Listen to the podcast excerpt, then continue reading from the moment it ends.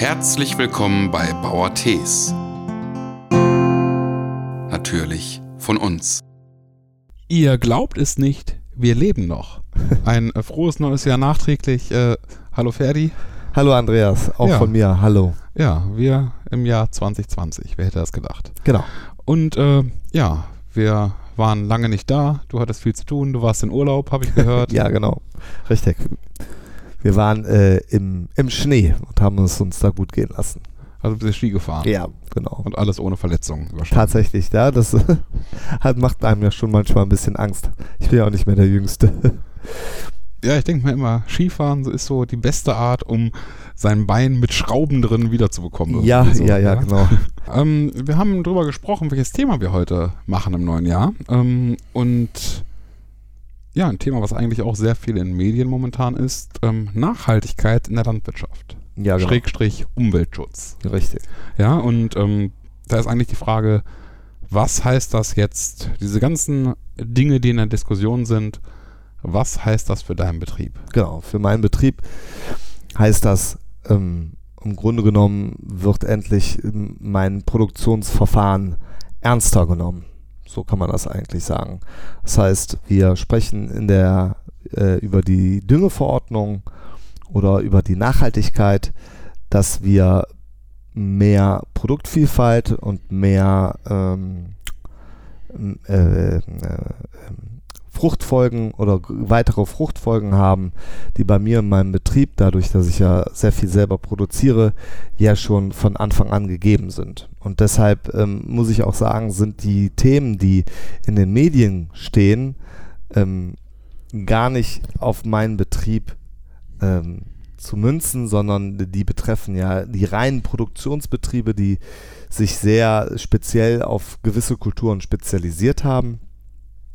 Und deshalb sehe ich die Thema, das Thema der Nachhaltigkeit für mich, für meinen Betrieb sehr entspannt und gehe da auch frohen Mutes äh, mit dem Thema äh, an, an das Thema ran, genauso wie mit der Düngeverordnung.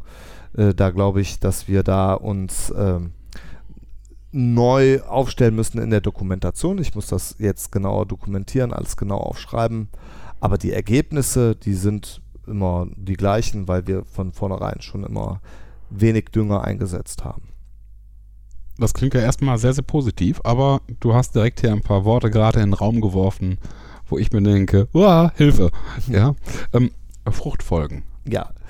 Was sind Fruchtfolgen? Ja, genau. Fruchtfolgen heißt äh, die ähm, jährliche Kultur. Man hat auf einer Fläche, sagen wir jetzt mal ein Hektar groß, macht man im ersten Jahr Kartoffel, im zweiten Jahr kommen da, äh, kommt da Rüben drauf, im dritten Jahr Getreide und im vierten Jahr Mischgemüse. Bei mir ist das immer dann, äh, nehme ich verschiedene Kulturen zusammen, wie Möhren, äh, Sellerie, äh, Kohl, Kürbisse und äh, so hat man halt verschiedene Fruchtfolgen. Und je weiter die Fruchtfolge ist, das heißt, je seltener eine Kultur auf eine Fläche kommt im, im Schnitt, umso ähm, schonender wird der Boden bewirtschaftet. Okay, und das machst du so und so immer. Also, Genau. wie viele Jahre äh, dauert das zum Beispiel, wenn du jetzt äh, 2019 Kartoffeln angesät hast? Auf, Also im Schnitt, ja, im Schnitt zwischen drei und vier Jahre. Das muss man auch immer so sehen an der Realität. Wir brauchen zum Beispiel für Kartoffeln immer äh, Flächen, äh, die be bewässert werden können. Und es, ich habe halt nicht überall einen Brunnen. Und ähm, dann suche ich mir schon mal auch eine Fläche raus, wo ich dann sage, ah, ich könnte jetzt da Kartoffel anbauen, aber es geht halt nicht, weil da kein Brunnen ist. Und das ist halt auch so, äh, aufgrund der Klimabedingungen, jetzt die letzten zwei Jahre waren ja so krass. Also ich brauche überall Wasser, wenn ich da Kartoffel anbaue. Bei Mais oder sowas ist das egal.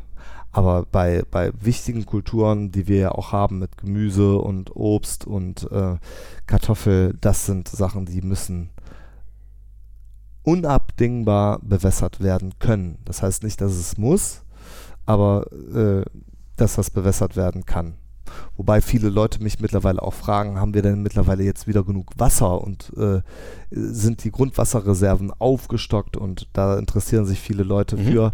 Da kann ich sagen, an alle, man kann sich beruhigen, die Talsperren werden wieder voller, der Boden ist auch wieder äh, mit Grundwasser gut versorgt. Also Gott sei Dank, also ich habe selber zwischenzeitlich auch mir wirklich Gedanken gemacht. Ähm, und da möchte ich dann auch nochmal an allen sagen, also nächstes Jahr, auch wenn es nochmal so trocken wird, es ist genügend Niederschlag tatsächlich gefallen in der letzten Zeit. Das ist ja schon mal sehr, sehr gut. Um, genau, da hast du gerade das Wort Düngeverordnung auch direkt Ja. in den Mund genommen. Ja, das ist auch irgendwas, was mir immer irgendwie reingeflogen ist in Nachrichten. Ich mich da aber nie wirklich mit beschäftigt habe, weil ich mir gedacht habe, ey, der Ferdi ist doch bald wieder hier zum Podcast machen und äh, Ja, äh, ja. zum Thema Düngeverordnung bin ich auch kein Profi. Ich habe äh, gehört, die wollen äh, eine Stickstoffreduzierung, damit man nicht mehr die äh, optimal, also nicht mehr die Höchsterträge vom Feld runterholen kann oder also es soll eine Stickstoffverringerung oder man soll nicht mehr so viel düngen dürfen. Da wir aber schon von Grund her immer sehr sparsam und sehr arm gedüngt haben aufgrund meines kleinen Betriebes, wo ich dann auch zum Beispiel ähm, andere und verschiedene Kulturen auf den Flächen habe. Und ich eigentlich auch liebe, die Pflanze etwas karg zu stellen, damit die noch ein bisschen robuster ist. Und man muss dabei sagen, ich ja gar nicht der Betrieb bin, der die Spitzenerträge braucht, sondern ich, mein Betrieb ist, ähm, ja, lebt von der Vielfalt muss ich sagen, habe ich mich gar nicht selber so mit der Düngeverordnung bis jetzt beschäftigt, werde aber damit konfrontiert, weil wir jetzt neue Dokumentationspflichten bekommen. Wir müssen das äh, vernünftiger oder anders dokumentieren. Das heißt, ich muss die ähm, meine, meine Flächen beproben und das äh, nachweisen. So muss man sich das vor, vorstellen. Früher durfte man, mit, dem- um das mal ein bisschen bildlich zu erklären, wir äh, fahren jetzt alle mit dem Auto und jetzt kriegen wir einen Fahrtenschreiber. Mhm. Und ich muss mit dem Fahrten, auch ich brauche den Fahrtenschreiber und das muss halt dementsprechend dokumentiert werden. Und deshalb, ähm, auch ich bin nicht von der Düngeverordnung verschont, aber ähm, die Probleme, wie die Kollegen die teilweise haben, habe ich nicht, weil wir unseren Betrieb nicht auf Spitzenerträge fahren. und du deswegen so und so kaum düngst. Ja, genau. Ja, ich dünge schon, aber äh, ich dünge halt nicht auf, auf Ertrag und auf Teufel komm raus. Nur wenn sein muss. Ja, genau, wenn es sein muss. Man muss auch sagen, zum Beispiel, äh, wenn ich jetzt auf Teufel komm raus dünge, kann ich innerhalb von einem Tag alles abernten. Ich kann ja nicht innerhalb von einem Tag alles abernten und verkaufen. Ne, das heißt, ich habe ja immer ein, versuche immer Erntefenster sehr weit zu halten, so dass ich fange mit den Kohlrabis immer klein an schon und schneide die schon und dann, wenn die größer werden, kann ich die noch ernten und wenn ich zu viel dünge, werden die zum Beispiel schnell holzig und ähm, werden auch schon mal schnell schnell gammelig und je, je je geringerer, also je weniger Dünger die Pflanze im Grunde genommen bekommt, umso dicker wird die Schale. Okay. Und äh, ich bilde mir auch ein, das kann auch jeder für sich selber entscheiden, der Geschmack ist ein bisschen anders. Besser, wenn man weniger düngt. Das kann gut sein, weil vielleicht mehr Natur drin ist. Genau, ich will es nicht äh, fachlich äh, untermauern, das ist meine persönliche Meinung. Okay, also diese Düngeverordnung ist die eine Sache, aber ähm, wo ist denn beispielsweise noch Nachhaltigkeit, die du im Betrieb vielleicht neu Ja. dazu bekommst Ja, oder äh, ja, ich versuche ja immer mein Gehirn irgendwie anzustrengen. Nachhaltigkeit heißt für mich, auch ich zum Beispiel produziere ja zum Beispiel auch, ähm, wie, wie, es war 2019 so warm, da hatten wir ja so viele Tomaten über. Oder es werden ja so viele Tomaten äh, rot auf einmal. Ja. Die Leute sind ja auch dann teilweise in Urlaub und ich habe dann irgendwie viele Tomaten über. Und es geht mir total auf den Sack, wenn ich jetzt so viele Tomaten habe und ich weiß nicht wohin. Mhm. Wir haben das sonst immer äh, zur Tafel gebracht und dann ähm, äh, waren die Tafeln erstmal, äh, ja, äh, wie viel bringen Sie denn da? Ja, ich sage Ihnen, ich kann Ihnen so 200, 300 Kilo bringen und ja, äh, Herr Thees, äh, bringen Sie mal einmal und seien Sie uns nicht böse, aber äh, also, wir nehmen es mal, dann wollen wir es mal machen und dann haben wir es gemacht und auf einmal so, ja, ihr, Herr Thies, Ihre Tomaten sind weg, äh, können Sie nochmal, also wenn Sie nochmal welche haben, ist gar kein Problem, weil, weil auch da wurde dann festgestellt, dass die Tomaten sehr lecker sind. Aber das kann ja nicht sein, dass wir, äh, also natürlich, bevor ich es wegschmeiße, äh, geht es natürlich selbstverständlich, versuche ich irgendwie da Möglichkeiten zu finden, damit die nicht irgendwie ähm, zerstört werden müssen oder ich meine Tomaten aufs Feld kippe, wobei ich auch sagen muss, aufs Feld kippe, muss man auch nochmal sagen, ist ja auch wieder Humus, wird auch wieder Nährstoff umgewandelt. Also es ist nicht ein Entsorgen, als wenn ich jetzt im Fluss kippe und dann ist alles weg, sondern es wird dem Kreislauf wieder zugeführt. Ja. Aber wir haben jetzt ähm, letztes Jahr einen Versuch gestartet und zwar haben wir mit Paul Kocht, das ist eine ähm, gemeinnützige äh, Werkstatt aus Karst, haben wir äh, einen ein Luftballon mal gestartet äh, und haben dann mit denen mal gesprochen und die haben für uns ein eine, Testballon. Ja, ja, genau. Ein Luftballon, ein Testballon äh, äh, gestartet und die haben für uns ähm, Tomatensuppe gemacht. Und das hat sehr gut geklappt und wir möchten unsere Ernte im Sommer dementsprechend einfach auch besser versorgen.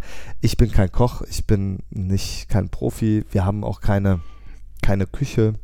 Das ist auch nicht in meinem, äh, meiner Aufgabe, da jetzt äh, reinzugehen, aber Paul Koch kann das machen. Die haben keine, keine, keinen Hof oder so zu Hause, sondern die haben einfach eine Küche, wo Behinderte arbeiten und ähm, dann praktisch die Dinge kleinschneiden mit Nichtbehinderten zusammen und das unter tollen Umständen, tollen Möglichkeiten. Also es ist eine Riesenküche. Ich bin da jetzt äh, ein paar Mal gewesen.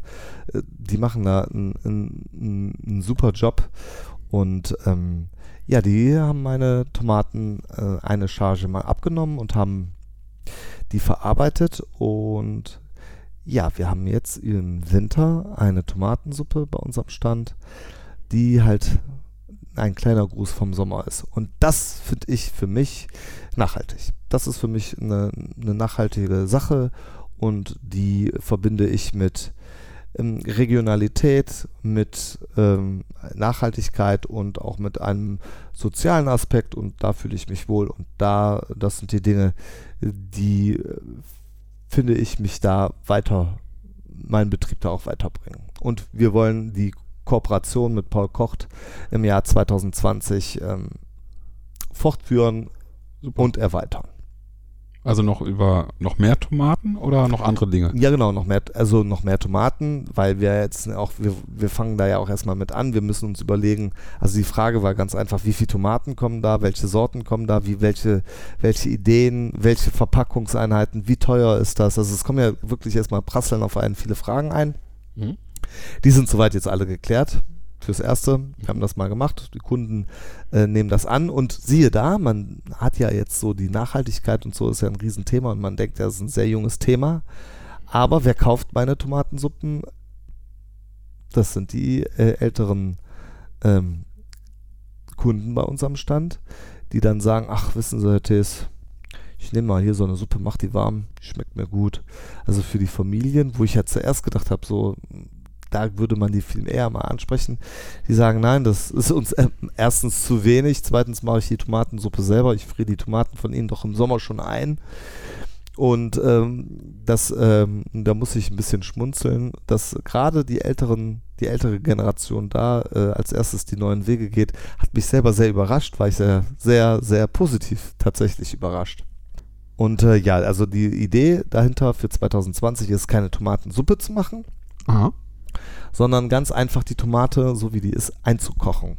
Sodass man einfach nur eine Tomatengrundlage hat und dann Ketchup, Tomatensoße, Tomatensuppe, einfach so, sowas hat zum Verfeinern, weil man, weil man äh, eine Tomatensuppe ist ja schon sehr festgelegt. Einfach um ein bisschen mehr Variation auch dem Kunden geben zu können. Okay, also willst du die ähm, Quasi gibt es dann wie so Dosentomaten, machst du dann quasi sowas? Ja, so muss man sie. Ein bisschen flüssiger, glaube ich, wird's. Ich weiß gar nicht, wie die das genannt hat. Wie nannte die das? Äh, ein. Ich sag mal Risotto, aber es war kein Risotto, sondern. Ich komme nicht drauf. Also irgendein italienischer Begriff ist das aber. Ja, also eingekocht. Eingekochte Tomaten einfach. Und ähm, ja, das äh, ist, soll praktisch äh, als, als Grundlage dienen. Und wir haben auch demnächst noch ein Augenmerk auf Himbeeren.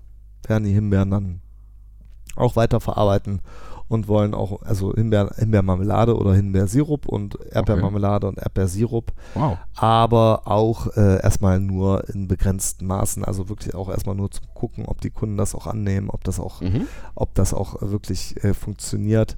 Was ich toll finde an der ganzen Sache ist, man hat jetzt seine, seine Erntespitzen gut versorgt, man hat die Übermengen, die auch, auch in meinem Betrieb schon mal anfallen, Sachen, die übergeblieben sind, oder, oder, oder, kann man gut versorgen, weil ähm, ja, mir das halt auch sehr wichtig ist, auch wirklich wenig wegzuschmeißen, in jeglicher Form. Mhm. Oder das ist klar.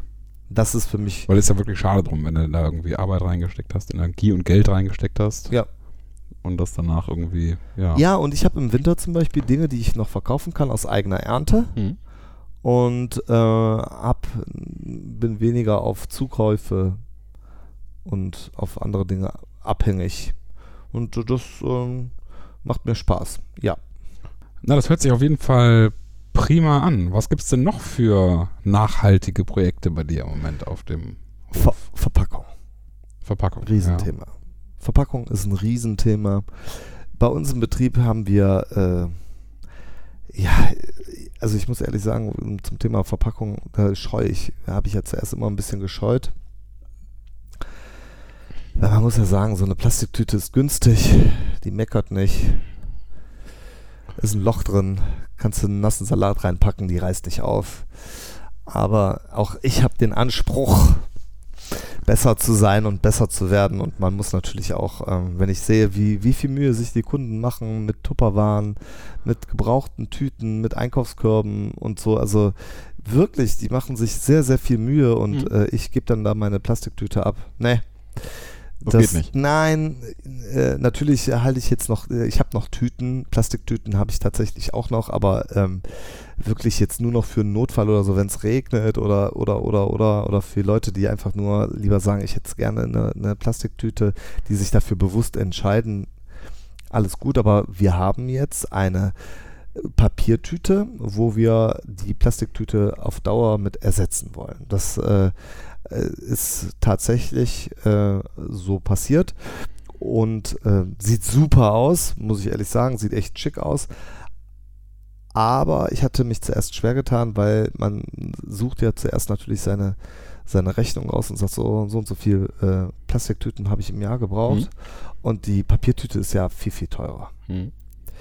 Aber auch da haben meine Kunden mir mal gezeigt, äh, was, was Sache ist, weil ähm, durch die ganze Umweltdiskussion haben viele Kunden äh, gesagt, nee, wir wollen keine Tüte mehr. Das heißt, ich habe schon weniger Tüten gebraucht. Und meine Papiertüte, die ist so äh, robust, die bringen die Leute auch mit. Das heißt, diese, diese Mehrkosten sind ja äh, dadurch, dass die Tüte oft wiederverwendet wird, ja auch nicht eins zu eins über, äh, umzusetzen. Also die Plastiktüten kommen nicht zurück, die Papiertüten kommen immer zurück, die sind auch immer sehr stolz und ich habe auch schon äh, Papiertüten wieder vollgemacht, die sind bestimmt schon 10 oder 15 Mal vollgemacht worden. Okay. Also äh, das ist wirklich so, wo ich dann manchmal denke, äh, wir hatten die erste Charge hatten wir ja damals dreifarbig gemacht, das ist schon, also die Spitztüten. Ja, genau. Ja. Und ähm, die habe ich jetzt immer noch. Dieses, das ist anderthalb Jahre her und die kommen teilweise vereinzelt natürlich, aber da muss ich immer schmunzeln und sage zu den Kunden, meine, meine Güte, die haben sie schon anderthalb Jahre zu Hause und dann sagt die Dame oder der Herr immer, ja, die mache ich aber auch immer wieder voll. Und ähm, natürlich, also das ist natürlich Nachhaltigkeit. Wir wollen weg vom Plastik. Auch ich hab, möchte keine Schildkröten in Bauertees Plastiktüten sehen Mhm. im Meer. Also um Gottes Willen, das will keiner. Und ähm, wenn das möglich ist und das, wenn, wer nicht, wer nicht wir, können das umsetzen, da wir ja direkt am Verbraucher sind. Und das andere mit Verpackung auch su- super gelaufen im Thema Nachhaltigkeit ist, äh, wir verbrauchen, also wir brauchen die Erdbeerschalen wieder. Uns kann man die Erdbeerschalen äh, bringen, Da hatten wir ja die Schilder gemacht, die wir Genau. da reingestellt und, haben. ne? Genau. Und da haben die Kunden auch dann, habe ich zwei Wochen die Schilder reingemacht und danach kamen die Kunden schon und sagen, Herr Tis, wir brauchen die Schilder nicht, wir wissen ja, äh, wir bringen die zurück. Und das hat, das hat super geklappt. Die bringen die uns gewaschen zurück, also super. Äh, Und diejenigen, die dann kaputt sind oder sonstiges, die schmeißen wir natürlich weg. Also die werden von uns auch natürlich kontrolliert Ja, und darauf achten wir wie immer und wie selbstverständlich auch, das äh, ist manchmal ja äh, für mich erstaunlich, dass Leute dann fragen, ja, kannst ja nicht brauchen.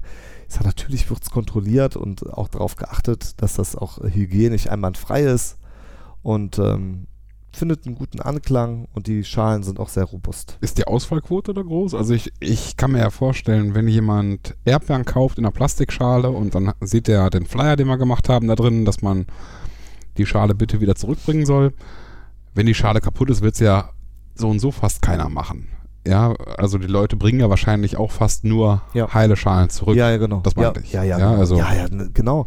Und äh, wird auch positiv angenommen. Und das ist ein ganz simpler, einfacher Schritt für mehr Nachhaltigkeit. Und äh, ja, wie gesagt, es gibt da immer Anstrengungen und ich bin immer gerne bereit äh, für gute Ideen. Also mit Paul Kocht hat eine Kundin mir gesagt äh, und sagte, Herr Thees, fragen Sie da doch mal, äh, die machen das bestimmt. Also wie gesagt, also für Nachhaltigkeit bin ich um jede Hilfe und jede gute Idee dankbar, die auch umsetzbar ist. Das muss man auch dabei sagen. Es muss immer umsetzbar sein.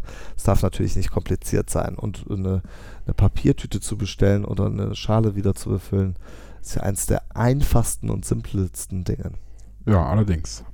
Das, das sehe ich auch so. Aber ist ja schön, dass das so gut angenommen wird und äh, ja, freut muss ich mich auch. ehrlich sagen. Mal wird auch wiederholt. Gut, dann machen wir das weiter. Wir sind ja auch jetzt dabei, noch neue Taschen zu besorgen. Ja, genau. Neue Taschen kommen. Richtig. Und äh, Blumenpapier zum Abreißen für, für Erdbeeren zum Einwickeln, für einen Transport oder sonstiges machen wir auch. Und ähm, ja, und da arbeiten wir halt immer am Thema Nachhaltigkeit und das ist für mich genauso gut nachhaltig wie jetzt ähm, immer, als wenn man jetzt äh, auf andere Dinge in der Landwirtschaft, die wird ja oft negativ äh, betrachtet. Also so, so negativ finde ich meinen Beruf und meine Branche und auch meine Kollegen, die jetzt reine Ackerbaubetriebe sind oder so. Ähm, wir machen einen guten Job und ich glaube, dass wir auch ähm, äh, für die Zukunft demnächst gut gerüstet sind und ähm, ich muss auch sagen, ähm, ich bin da sehr zufrieden und zuversichtlich. Ja, das ist doch ein schönes Schlusswort. Dann, du sprichst von der Zukunft. Dann wollen wir mal hoffen, dass wir in Zukunft bald wieder einen neuen Podcast machen. Genau, Muhaha. Ähm, ja. Und dann äh, danke euch allen fürs Zuhören. Ich bedanke Und- mich auch.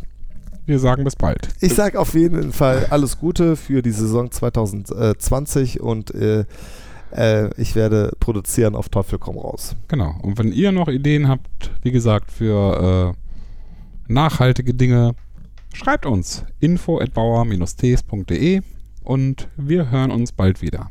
Tschüss. Tschüss.